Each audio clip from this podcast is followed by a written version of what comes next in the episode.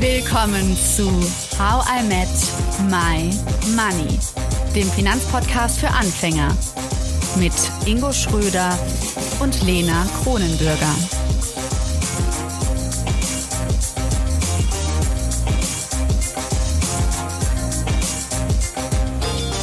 Hallo Ingo. Hallo Lena. Es ist eine Woche vergangen, seitdem ich mit dir investiert habe. Und das ist also unsere Nachklangfolge. Wir schauen, was passiert eigentlich so in sieben Tagen und äh, welche offenen Fragen müssen wir noch klären.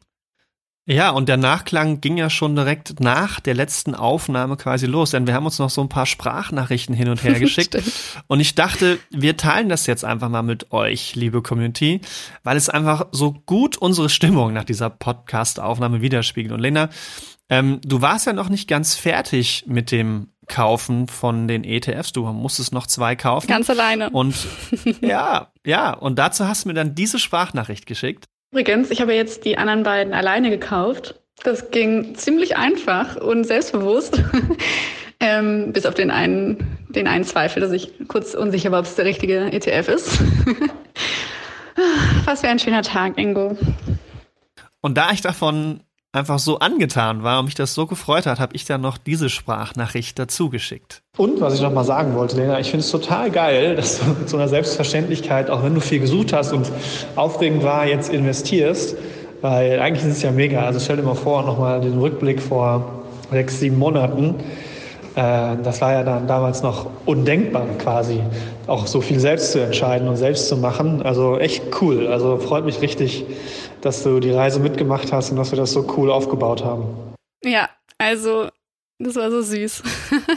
nee, es, war, es, äh, es war ein super Tag. Ja, ich ist, war so es, glücklich. Es musste einfach sein, ja. Ja, und was ich auch ziemlich cool fand, dass ähm, ihr da draußen, ihr habt uns so viele Nachrichten geschrieben und habt irgendwie mitgefiebert und habt euch mitgefreut, dass, dass ich investiert habe und ähm, wie man so raushört, ähm, vor allen Dingen bei Instagram, wollen jetzt eine, einige von euch mitmachen und das ist natürlich super spannend und schön. Genau. Ähm, so soll es sein. Ja, ich möchte in jedem Fall heute was von dir lernen, Ingo, und zwar, wie ich mhm. die Wertentwicklung vom Portfolio ablesen kann.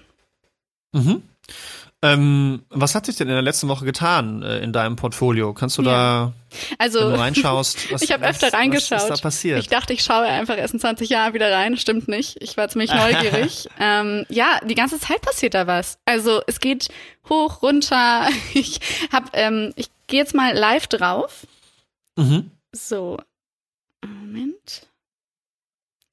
Dann gehe ich jetzt, dann steht da jetzt Woche seit fünf Tagen. Oder? Mhm. Oh, sogar Monat. Ich kann Wochenansicht und Monatsansicht. Okay. Mhm. Ähm, da habe ich jetzt und? schon plus 60 uh. Euro 4 Cent. Uh, 60 das ist, Euro. Das sind viele Eiskugeln und Haribo-Tüten, Lena. Unglaublich. Ähm, wenn ich jetzt äh, auf die einzelnen ETFs schaue, ähm, deutliches Plus beim MSCI World SRE, ähm, auch Plus beim MSCI EM SRE und minus etwas minus bei den Anleihen. Mhm. Minus 1,14 ist es äh, nicht so viel, also 1,14 okay. Euro. Aber dann kannst du es ganz gut ablesen da an der Stelle. Ja, genau. Und dann ist, also wie mache ich das denn? Oder wie gehst, also wie würdest du das jetzt mir raten? Also man soll sich ja nicht verrückt machen, auch wenn es jetzt runtergeht. Mhm. Jetzt gerade freue ich mich, dass es hochgeht, aber es wird ja nicht mhm. für immer so sein. Ähm, mhm. Was würdest du mir raten? Wie oft schaue ich da so am besten rein ins Depot? Also es gibt tatsächlich ganz schöne Statistiken dazu, dass ähm, wenn man nur einmal im Jahr in so ein Portfolio reinschaust, was du hast mit 70-30, wenn man da nur einmal im Jahr reinschaut, dann ist es am Ende des Jahres, ne, könnte man zum Beispiel machen, ich gucke im Dezember vor Weihnachten einmal rein, dann ist es in ähm, 60 Prozent der Fälle so, dass du höher stehst als im, Vor im, im letzten Jahr, also das letzte Mal, als du reingeschaut mhm. hast. Wenn man das zum Beispiel monatlich machen würde, dann wäre die Wahrscheinlichkeit, dass du höher stehst als im letzten Monat, nur noch bei 24 Prozent. Mhm. Das heißt, ähm, oder 25 Prozent um und bei. Das heißt also, ähm, man kann sich da selbst so ein bisschen austricksen, sage ich mal, und sich selbst positive Erlebnisse schaffen, wenn man halt seltener reinschaut. Und das äh, schafft es dann im Endeffekt auch, dass du deine Anlagestrategie äh, besser durchhältst und auch positive, positivere Erlebnisse damit hast. Mhm. Okay. Hier ist ja noch, äh, wenn man sich die App anschaut, so ein Graph. Ähm, mhm. Und da sieht man ja auch noch mal einfach grafisch so abgebildet, wie sich das so entwickelt hat in der letzten Woche bei mir jetzt. Ähm, mhm. Hoch und runter geht's da, sage ich dir. Mhm. So sieht's aus. Ähm, wie im Fantasia. Muss ich da irgendwas wissen? Interessiert nein. mich das? Nein, nein. nein. Aber es ist also schön, es ist eine schöne grüne Linie. Eine, ja, ich meine, das freut einen natürlich, aber an sich, ähm, ne, du wir haben eine langfristige Anlagestrategie. Ähm, du willst 20 äh, Jahre und länger anlegen und von daher sind jetzt so kurze Ausschläge ähm, schön zu sehen, aber im Endeffekt ähm, sollte man dem keine große Beachtung schenken. Mhm. Ähm, wenn wir jetzt sagen, ich habe jetzt 3000 circa investiert auf 20 Jahre, mhm. was ähm, kannst du mir mal ausrechnen, was ich dann so habe? ungefähr. Hast du nach 20 Jahren ungefähr, also mhm. mit so einer 70-30 Variante, mh, hm, kann man davon ausgehen, dass du so, ich würde mal sagen, alle, alle zehn Jahre dein Kapital verdoppelst. Also sprich, nach 20 Jahren solltest du bei 9000 Euro sein. Ja, ist Musik in meinen Ohren. ja, also das ist doch schon eine ganz, also ich, ne, und das ist, denke ich, wenn man da lange noch durchhält und dafür halt entlohnt wird und sein Kapital halt zweimal quasi verdoppelt, ähm, das ist doch schon eine ganz nette Aussicht. Ja, auf jeden Fall. Mir, ähm, also eine Hörerin hat uns auch geschrieben, dass sie äh, total motiviert ist, aber dass es einfach aufgrund der Corona-Situation und der Jobsituation einfach überhaupt nicht möglich ist, gerade zu investieren. Ähm, mhm. Da ist ja auch nochmal der einzige Tipp, den man geben kann, sobald es wieder möglich ist, etwas zu investieren, einfach vielleicht doch mit 25 Euro starten in die ja. einzelnen ETFs, ne? Genau, genau. Oder, oder halt einmalig einfach mal zu sagen, hey, vielleicht habe ich noch irgendwo 50 oder 100 Euro rumliegen, vielleicht habe ich noch ein altes Sparbuch, einen alten Bausparvertrag, den ich auflösen kann, weil der halt nicht so eine hohe Verzinsung bringt. Ähm, auch mit kleinen Summen kann man schon anfangen. Hm. Ich habe letztens ein ganz schönes Buch gelesen, wenn man sich einfach mal darüber Gedanken macht, man holt sich so ein Coffee to go zum Beispiel und man zahlt jeden Tag drei Euro für so einen Coffee to go. Das sind im Monat also äh, fast ja, äh, wenn man jetzt nur mal die Werktage nimmt, ähm, 20 Tage, also man zahlt 60 Euro im Monat mal 12, 720 Euro im Jahr und das über die nächsten 20 Jahre mal auf den Coffee to go verzichten und ihn vielleicht zu Hause einfach zu machen, würde bedeuten, auch wenn das vielleicht für manche viel Lebensqualität ist, den Coffee to go sich nicht zu holen, dann wäre das, ähm, dann wären das schon 14.000 Euro. Hm. Ja, und so kann man halt auch schon bei kleinen Dingen, und es sind drei Euro am Tag, ähm, schon versuchen, das eben zu sparen und somit auch, wenn man das mal rechnet, ne, 14.000 Euro eingezahlt mit Zinseszinseffekt, das, was ich gerade beschrieben habe mit der Vermehrung, dann können das rucki mal ähm, gut und gerne 25.000, 30.000 Euro sein über so einen Zeitraum, die man dann halt mehr hat mhm. und das im Endeffekt nur durch drei Euro Coffee to go, den man sich gespart hat am Tag. Ingo, so wie ich jetzt mein Portfolio aufgebaut habe, ähm, also auch mit den drei ETFs und der Strategie, mhm. hätte ich das genauso gemacht, egal ob ich jetzt nur mit 25 Euro im Monat gestartet hätte oder mit 20.000 Euro? Ja, also wenn es um Eimeranlagen geht, und das ist ganz spannend, das denken viele, dass man, wenn man mehr Geld hat, auch automatisch mehr ETFs braucht. Mhm. Und das ist ein Trugschluss. Mhm. Weil, wenn man das mal runterbricht, ist es ja so, wenn du jetzt äh, 20 Euro investierst, also es geht jetzt nicht, ne, aber, oder 200 Euro sagen wir mal, mhm. ähm, wenn du jetzt 200 Euro investierst oder 20.000 Euro, ähm, es bleiben ja trotzdem die gleichen Unternehmen, in die du investierst. Ne? Also so ein, so ein MSCI World SRE hat 400 Unternehmen und so ein Emerging Markets SRE, ich glaube, der hat um und bei 200 Unternehmen. Das heißt, du investierst in 600 Unternehmen. So, und ähm, jetzt ist es so, dass dann halt eben deine 200 Euro verteilt werden auf 600 Unternehmen was weniger als ein Euro wäre, wenn man es mal ganz rational sehen würde und gleich teilen würde. Ähm, das heißt, du investierst weniger als ein Euro pro und also in das jeweilige Unternehmen und bei 20.000 Euro sind es halt äh, äh, 30 Euro ja, die du pro Unternehmen investierst, ein bisschen mehr als 30 Euro. Und das ist ja immer noch breit gestreut. Also wenn man sich überlegt, ich kaufe für 30 Euro eine Aktie dann ist das ja nicht viel Geld auf eine Aktie verteilt. Ne? Und ich glaube, und, und äh, es wäre auch so bei 200.000 Euro. Wenn ich jetzt 200.000 Euro hätte, dann sind es eben 300 Euro pro Unternehmen, pro Aktie. Ja, und das ist ja immer noch breit gesteuert. Zwei Millionen genauso. Also was ja. ist 3000 Euro bei einer Aktie? Das ist jetzt in deinem Fall ne, viel Geld. Aber wenn man zwei Millionen hat und sich da, und dann sich darüber Gedanken macht, okay, muss ich jetzt mehr ETFs deswegen kaufen? Dann ist die Antwort, Nein, mhm. man kann natürlich hingehen und an manchen Stellschrauben noch drehen. Aber in 90 Prozent aller Fälle würde ich sagen, das ist nicht notwendig. Mhm. Ja. Und man muss natürlich das vielleicht auch als Ergänzung, ähm, wenn man so Sparpläne macht, ne, weil du ja auch 25 Euro erwähnt hattest, mhm. da muss man natürlich immer ein bisschen drauf achten, ähm, weil man muss ja 25 Euro pro ETF im Sparplan genau. haben. Und ähm, da könnte man jetzt also mit 25 Euro nicht hingehen und sagen, okay, ich nehme jetzt ein Emerging Markets und ein MSCI World und ein Anleihen-ETF, sondern ich muss mich halt für einen entscheiden. Das wäre in so einem Fall, wenn man jetzt mit 25 Euro startet, dann eben der am breitesten gestreute und am äh, weltweit diversifizierteste ETF, nämlich der MSCI World ETF. Okay, aber da schon trotzdem die Empfehlung, wenn man 75 Euro im Monat hätte, wäre das schon deutlich besser, um dann wieder das, die ganze Strategie abzubilden.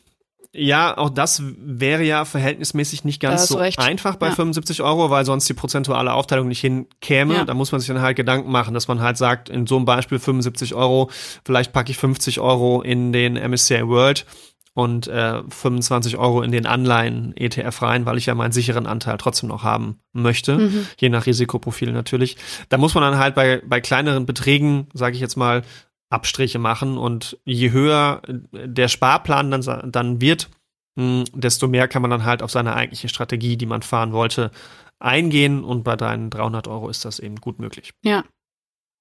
Ja, was ich trotzdem echt toll an dem Kommentar von der Hörerin fand, war, dass sie gesagt hat, so, ähm, dass sie das gerade gar nicht stört, dass sie ähm, jetzt nicht investieren kann, sondern dass sie das Wissen gerade so aufsaugt und irgendwann wird sie es dann anwenden. Und das fand ich ein super, ja, super Gedanke. Ja, voll. Jetzt haben wir gerade über die Anzahl der ETFs geredet, wir haben auch über die Summe geredet. Jetzt mhm. würde ich gerne noch über einen dritten Faktor reden. Nehmen mhm. wir mal das Szenario, dass ich davon träume, im Allgäu ein Ferienhaus zu kaufen. Und das ist nicht erst in 20 mhm. Jahren, sondern vielleicht lieber in 10. Mhm. Würdest du dann empfehlen, dass ich eine andere Aufteilung vornehme? Also je nachdem, wie lange ich die ETFs liegen lassen möchte, wie schnell ich an das Geld ran möchte? Ja und nein. es gibt äh, verschiedene Herangehensweisen. Also auf Basis deiner Risikobereitschaft, die ja in dir verankert ist, müsstest du keine, Anla äh, keine andere Anlageentscheidung treffen.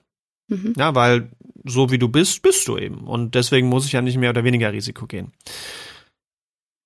Je nach Ziel.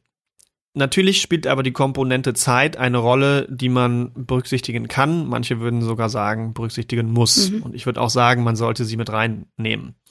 Ähm, am jetzigen Punkt, wenn du startest, ist deine 70-30-Variante vollkommen in Ordnung, weil man geht bei einer 70-30-Variante davon aus, dass du sieben Jahre brauchst, um im Worst Case wieder auf plus minus null zu kommen. Mhm. Und da du in zehn Jahren dein Ferienhaus haben möchtest, ähm, wäre das vollkommen ausreichend. Mhm. Wenn es aber so ist, dass man konkret zu einem bestimmten Zeitpunkt hinspart und es auch dann sicher auflösen möchte und auch komplett herausnehmen will, dann macht es oder dann kann es durchaus Sinn machen, sich darüber Gedanken zu machen, ob ich nicht zum Zeitpunkt hin, also wir sagen mal, du bist im Jahr acht oder neun, dass man dann vielleicht sagt, ich gehe ein bisschen weniger Risiko ein. Das heißt, ich reduziere meine Aktienquote von 70-30 auf vielleicht 50-50 oder 40-60 sogar. Mhm. Ne? Das bedeutet natürlich, man bekommt weniger Rendite, aber du hast eben auch nicht mehr diese stärkeren Schwankungen wie beim 70-30-Portfolio oder wenn man vielleicht sogar zu 100 Prozent in Aktien-ETFs investiert ist. Verstehe, aber auch nur, wenn ich im Jahr acht oder neun denke, hm, ich bin beim Ferienhaus schon nah, oder? Ja, das eben, ja, genau. Das kann natürlich jeder für sich selbst entscheiden, ne? ähm, ob man das dann rausnimmt. Es kann ja auch sein, dass man sich eine konkrete Summe als Ziel gesetzt hat und du sagst, ich will aus meinen 3.000 Euro 6.000 Euro machen. Er äh, wird natürlich ein kleines Ferienhaus an der Stelle, aber ähm, die, die, die Hundehütte ist schon mal gesichert.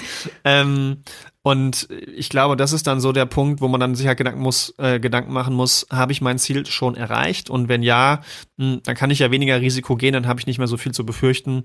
Äh, oder wenn ich es erreicht habe, dann kann ich auch alles schon vorher rausnehmen. Ne? Ähm, mhm. Auch mit der Gefahr, dass ich vielleicht auch noch mehr Rendite verpasse, aber ähm, das darf dann jeder für sich selbst entscheiden.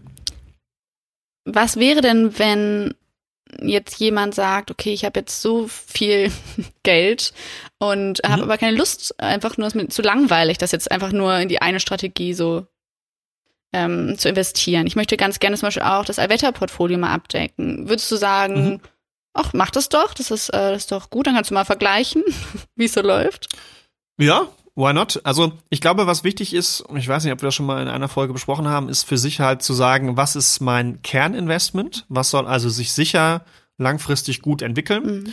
Und was ist meine Spielwiese? Mhm. Also, wo möchte ich zocken? Das Core Satellite ja, also, Genau, genau. Ne? Dass man also sagt, ähm, 70, 80 Prozent meiner Anlage sind sicher in ETFs aufgestellt und mit dem Rest spiele ich. Also das können zum Beispiel äh, Kryptowährungen sein. Da kommen wir ja auch noch mal in den nächsten Folgen drauf, was da so geht und wie das alles funktioniert. Ähm, das können Einzelaktien sein, wie wir es mit äh, mit Michael, glaube ich, besprochen haben. Ähm, Gold, ja, wie wir es mit mhm. Nico besprochen haben. Also da gibt's viele verschiedene Möglichkeiten und da darf sich auch jeder austoben. Ich reg auch gerne dazu an, sich auszutoben, weil egal, ob man damit gute oder schlechte Erfahrungen sammelt, man sammelt neue Erfahrungen und ähm, das kann dem Finanzwissen nie äh, schaden. Mhm. Und dementsprechend ist das aber einfach wichtig, dass man sich im Klaren ist, ähm, wo investiere ich, also wo investiere ich langfristig und wo spekuliere ich, also wo versuche ich ja. kurzfristig ähm, Geld zu machen und das vielleicht auch exorbitant, was natürlich aber auch andersrum total in die Hose gehen kann. Ja, okay, das ist jetzt so das äh, Spielgeld. Ähm, mhm. Aber ähm, meine Frage zielte eher darauf ab, was ist, wenn ich wirklich langfristig auch investieren will, aber vielleicht nicht immer halt diesen langen Zeitraum haben will, sondern auch vielleicht mal zwölf Jahre, mal 15 Jahre, dass man einfach das so verschieden aufteilt mm, und dann zu sagen, ich könnte natürlich jetzt mhm. einfach, ich habe meine Strategie, ich mache das jetzt für immer so weiter, oder wirst du halt wirklich dann sagen, ach nee, Lena, dann äh, überlegen wir mal ein paar andere Strategien für dich. Ja, also äh, man kann natürlich sagen, ne, wenn du jetzt sagst, ich will kurzfristiger anlegen, äh, also 12 bis 15 Jahre ist immer noch ein verhältnismäßig langer Zeitraum, aber jetzt sagst du zum Beispiel, ähm, ich brauche Eigenkapital für meine Allgäu-Ferienwohnung in vier Jahren. Ich war übrigens noch nie im ähm, Allgäu, ne? Ich weiß gar nicht, ob das so eine gute Idee ist. ja, klingt auf jeden Fall immer ganz schön und sieht schön grün aus. Ja. Ähm, aber dass man dann zum Beispiel sagen würde, wenn man so kürzere Anlagezeiträume hat von vier, fünf, sechs Jahren, dass man dann halt eben nicht 70-30 Aktien-Anleihenquote ähm, wählt, sondern eben 40-60 zum Beispiel. Ne? Also dass man von Anfang an mit weniger Risiko da einhergeht. Oder dass man, wenn man möchte, auch so ein Allwetterportfolio mal ausprobiert. Das ist alles vollkommen legitim. Ich glaube, man muss sich immer über das Risikoprofil, sein eigenes, die Bereitschaft zum Risikobewusstsein und dann nimmt man dazu seinen Anlagezeitraum und wenn der kürzer ist, dann sollte man ein bisschen weniger Risiko eingehen und je länger ist, desto mehr Risiko könnte man, wenn es denn zur Risikobereitschaft passt, auch äh, mitgehen. Perfekt. Danke, Ingo. Jetzt kommen wir mal zu ein paar Fragen aus der Community. Mhm. Und zwar hat unsere Hörerin Christine eine Frage zum Thema Risikoprofil, was du gerade schon angesprochen hast, und Anleihen. Und zwar möchte sie mhm. ETFs auch als zusätzliche Altersvorsorge haben, aber Betonung mhm. auf zusätzlich. Mhm. Denn sie hat ein ähnliches Risikoprofil wie ich, hat sie geschrieben. Aber sie hat schon mhm. ganz viele andere Rentenabsicherungen, die sie als sehr sicher mhm. einstuft. Und jetzt die Frage, mhm. sollte mhm. sie dennoch Anleihen in ihr Portfolio mit aufnehmen? Also soll sie Altersvorsorge als einen gesamten Posten sehen oder die Anlage in ETFs eher isoliert betrachten, egal was man noch für Absicherung hat? Ja, also äh, wenn man es en Detail planen möchte, dann ist das tatsächlich etwas, was wir in unserer Honorarberatung mit den Kunden besprechen. Das ist nämlich gar nicht so einfach und aus unserer Sicht soll das auch jemand selbst entscheiden können. Das heißt, ich kann ihr jetzt schwierig die Entscheidung abnehmen.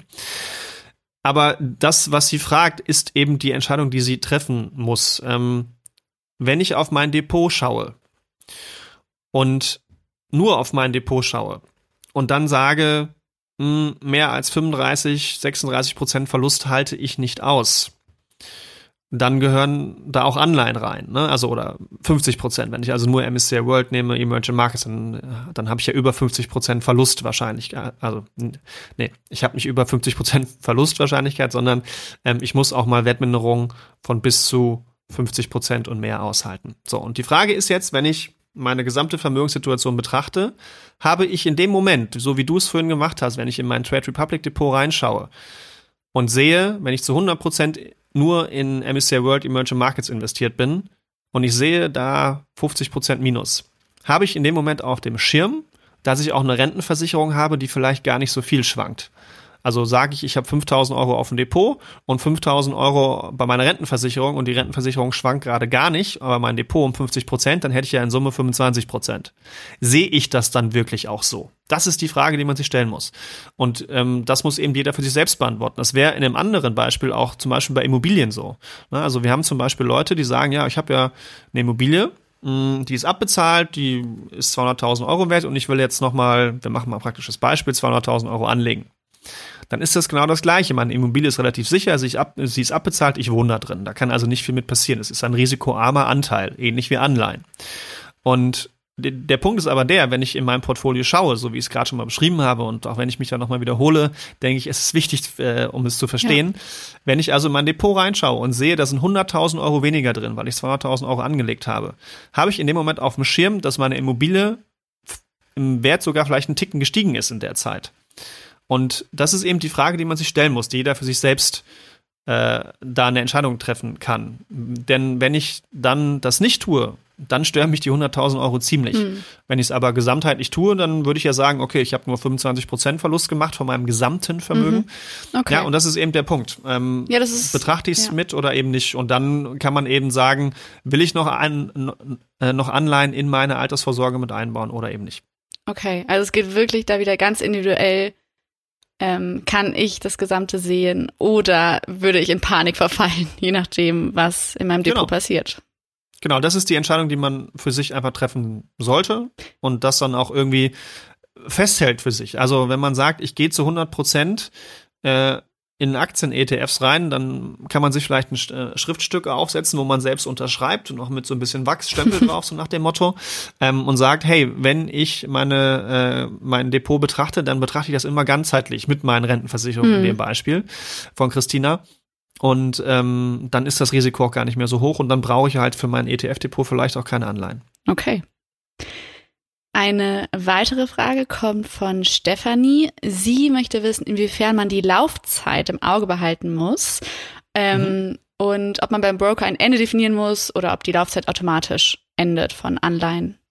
Mhm braucht man zum Glück nicht. Auch wenn wir über Laufzeiten gesprochen haben, dann gelten diese Laufzeiten immer nur für Einzelanleihen, also für eine separate Anleihe. Ähm, wenn wir aber einen Anleihen-ETF haben, dann ist das genauso wie ein Aktien-ETF, der hat eine unbegrenzte Laufzeit. Jetzt mal in der Theorie. Natürlich kann ein Anbieter sagen, ich schließe das oder wir verschmelzen den ETF mit einem anderen. Aber in der Theorie hat so ein Anleihen-ETF eine unbegrenzte Laufzeit. Das heißt, ich muss eben nicht, wenn der zum Beispiel im Durchschnitt eine Laufzeit von fünf Jahren hat, mir nach fünf Jahren einen neuen ETF suchen, sondern ich kann den einfach ganz entspannt weiter besparen. Ich kann äh, kaufen, ich kann verkaufen, genauso wie ein Aktien-ETF. Okay. Ja, das klingt sehr gut. Was ich richtig cool finde daran, dass ich teilweise schon Antworten selber geben kann, wenn Leute was fragen. So soll es sein, Lena. Also ich, manchmal muss ich einfach mich kneifen, dass ich wirklich jetzt schon hm, mit dem Finanzwissen fortgeschrittener bin. Das ist so schön. Und ihr ja auch alle da draußen. als Beraterin einstellen. Nee, nee. Lass das mal lieber. Oh je.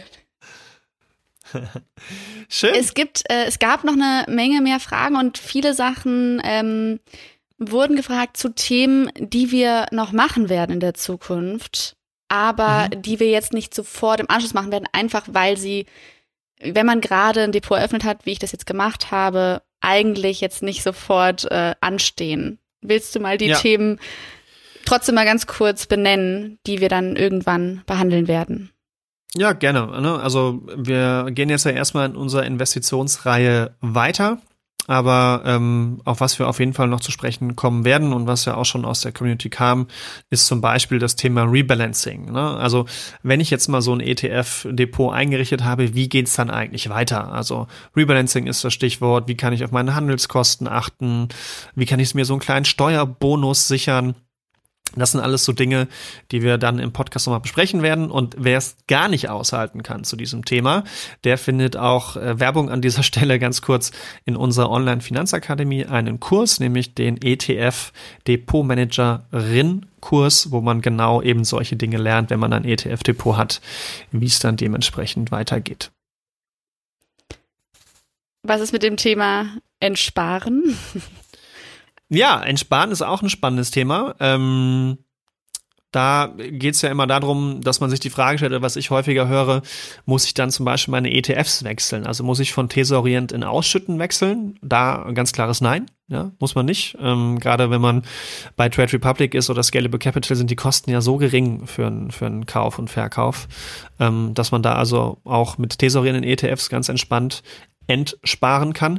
Mhm und was immer noch wichtig ist an der Stelle, man kann sich dann zum Beispiel einfach vierteljährlich monatlich, halbjährlich, jährlich einfach die Summe auszahlen, die man braucht. Also dann in ja? den 20 Jahren. Es geht darum, dass ne, 20 Jahre sind um, ich möchte das Geld haben. Genau, wie kriege ich das dann da raus? verkaufst du einfach. Dann verkaufst du einfach ganz simpel. Du drückst wirklich so, wie du gekauft hast. Es ist genau das gleiche, wie du, wie du gekauft hast, verkaufst du.